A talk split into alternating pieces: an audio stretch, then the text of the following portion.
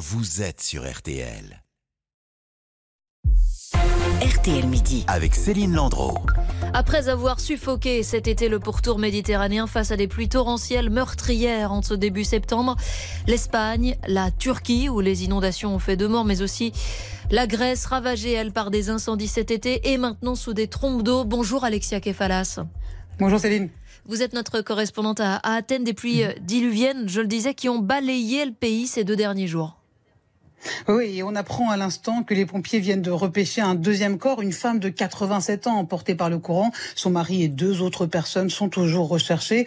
Alors depuis quelques minutes, cinq régions et quatre villes ont été placées en état d'urgence absolue. Les habitants sont confinés, la majorité n'a ni eau potable ni électricité, les routes sont fermées quand elles ne sont pas dégradées. 300 touristes sont toujours bloqués à l'aéroport de l'île de Skiathos. À Athènes, il vient juste d'y avoir un orage des plus violents qui a provoqué dégâts et inondations euh, sur les principales routes de la capitale elles sont fermées d'ailleurs. Les Athéniens, comme Stavros Yiannopoulos, sont en colère contre les autorités qui n'ont pas nettoyé la chaussée ou pris des mesures préventives, mais ils sont surtout de plus en plus inquiets. J'ai essayé de sortir de chez moi ce matin et je me suis retrouvé euh, devant un torrent de pluie. Je suis rentré. Je vais vous dire, madame, je ne suis pas surpris par le climat là, j'ai peur. J'ai peur que la terre nous engloutisse pas surpris par le climat, dit cet habitant. Et pourtant, euh, Alexia, cette situation-là, un début septembre, c'est complètement inhabituel. Exactement, Céline. Vous savez, il a plu en une heure à Athènes, l'équivalent de ce qu'il pleut en quatre mois. Les autorités sont étonnées, les pompiers sont dépassés, la population est angoissée. Traditionnellement, en septembre, c'est un mois des plus estivales en Grèce. Les locaux apprécient l'arrière-saison pour se baigner après le travail ou le week-end. Alors aujourd'hui, après les incendies ravageurs qui ont gâché leur été, les inondations ont définitivement ruiné la rentrée des Grecs. Merci euh, Alexia et bonjour Alex Roumaniac.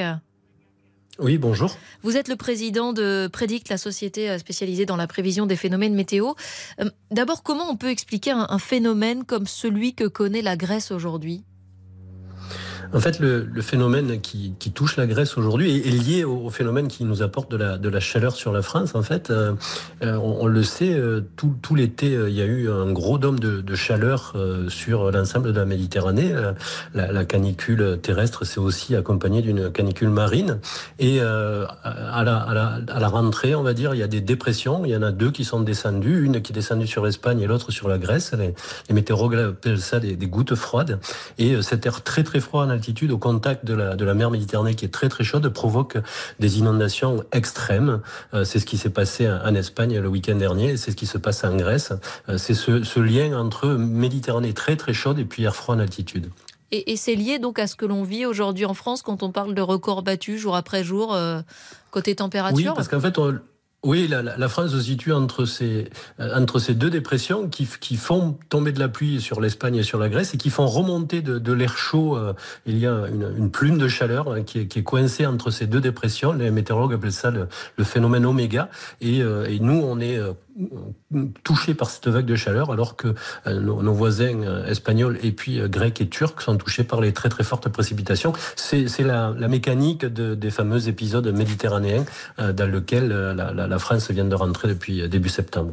Les Nations Unies estiment aujourd'hui que l'effondrement climatique a commencé après l'été le plus chaud jamais mesuré euh, dans l'histoire. Ça veut dire qu'il va falloir s'habituer à, voir des phénomènes comme ceux qu'on connaît aujourd'hui se multiplier pendant les années à venir? Là, je crois qu'on a une, une, succession. Effectivement, il faut arrêter de, de parler du, du, changement climatique au futur, que ce soit l'année 2022, l'été 2023, euh, le mois de juillet le, plus chaud, euh, des, des, records battus euh, un peu partout dans, dans le monde. On, on, est là face à une, une accélération. C'est un, un, tournant hein, cette année 2022-2023 dans l'accélération des conséquences du, du dérèglement climatique. C'est des choses qui étaient écrites dans les rapports de GIEC depuis des, depuis des années.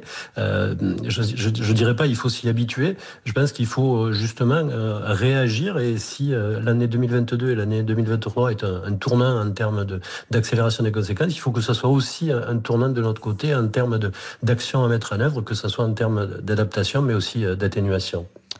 Merci beaucoup, Alix Roumaniac. Je rappelle que vous êtes le président de, de Prédict, société spécialisée dans la prévision des phénomènes météo.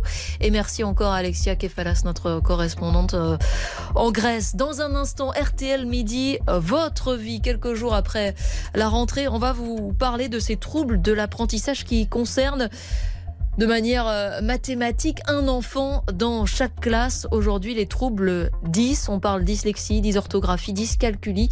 On sera avec euh, notre euh, invité Christopher Boyd. À tout de suite. RTL Midi. Avec